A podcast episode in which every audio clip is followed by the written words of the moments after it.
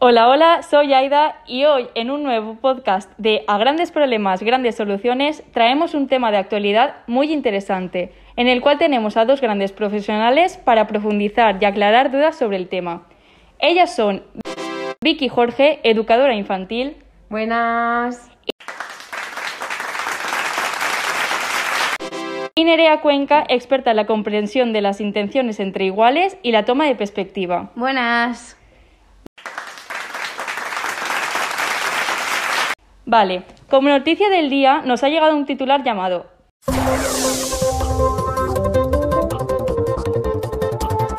¿Por qué fomentar la gratitud de los niños contribuye a su felicidad?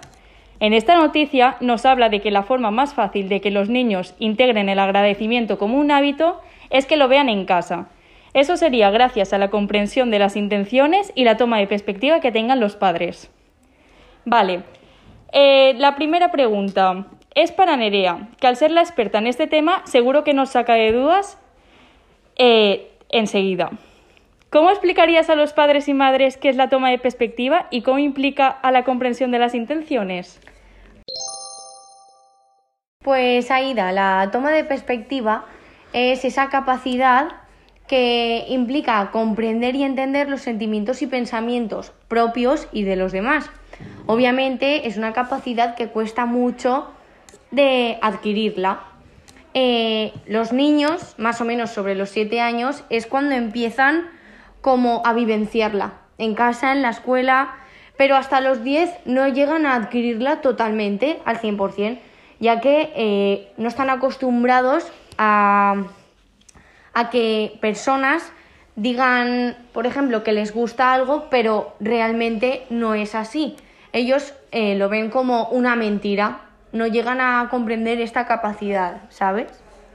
Qué interesante. ¿Y a ti, Vicky, qué te parece? La verdad es que es un tema muy interesante. Yo en las aulas he vivido diferentes situaciones respecto a estos temas. ¿Sí? ¿Y cómo trabajarías esto en un aula con niños de 5 a 6 años? Yo lo he trabajado con los padres, madres y los niños, ya que para una toma de perspectiva exitosa lo repartimos en cuatro partes. Una de ellas es dejar, dejar de lado todos tus pensamientos, sentimientos, motivaciones e, e intenciones momentáneamente. Considerar los pensamientos, sentimientos, motivaciones e intenciones de los demás. Determinar si tu conducta debe cambiar o no en función de esa información. Y por último, hacer cualquier cambio que sea necesario.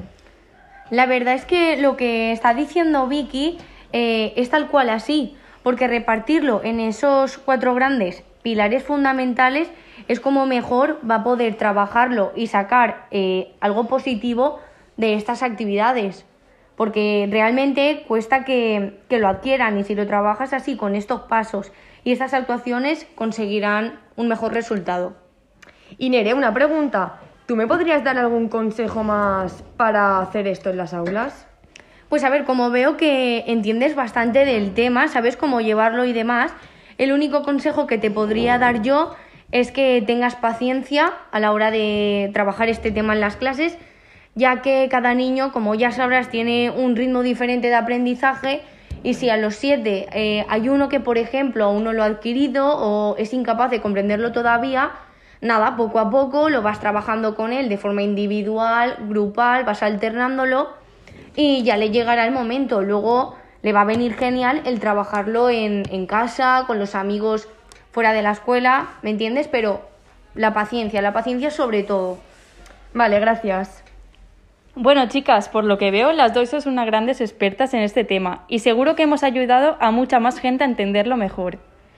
Eh, gracias por haber venido hoy a Grandes Problemas, Grandes Soluciones y por vuestros grandes consejos, que seguro que les sirven a muchas familias. Vale, chicas, muchas gracias por dejar que vengamos. Nos vemos pronto. Muchas gracias, Aida, por contar con nosotras. Estaremos encantadas de volver. Hasta gracias. Adiós.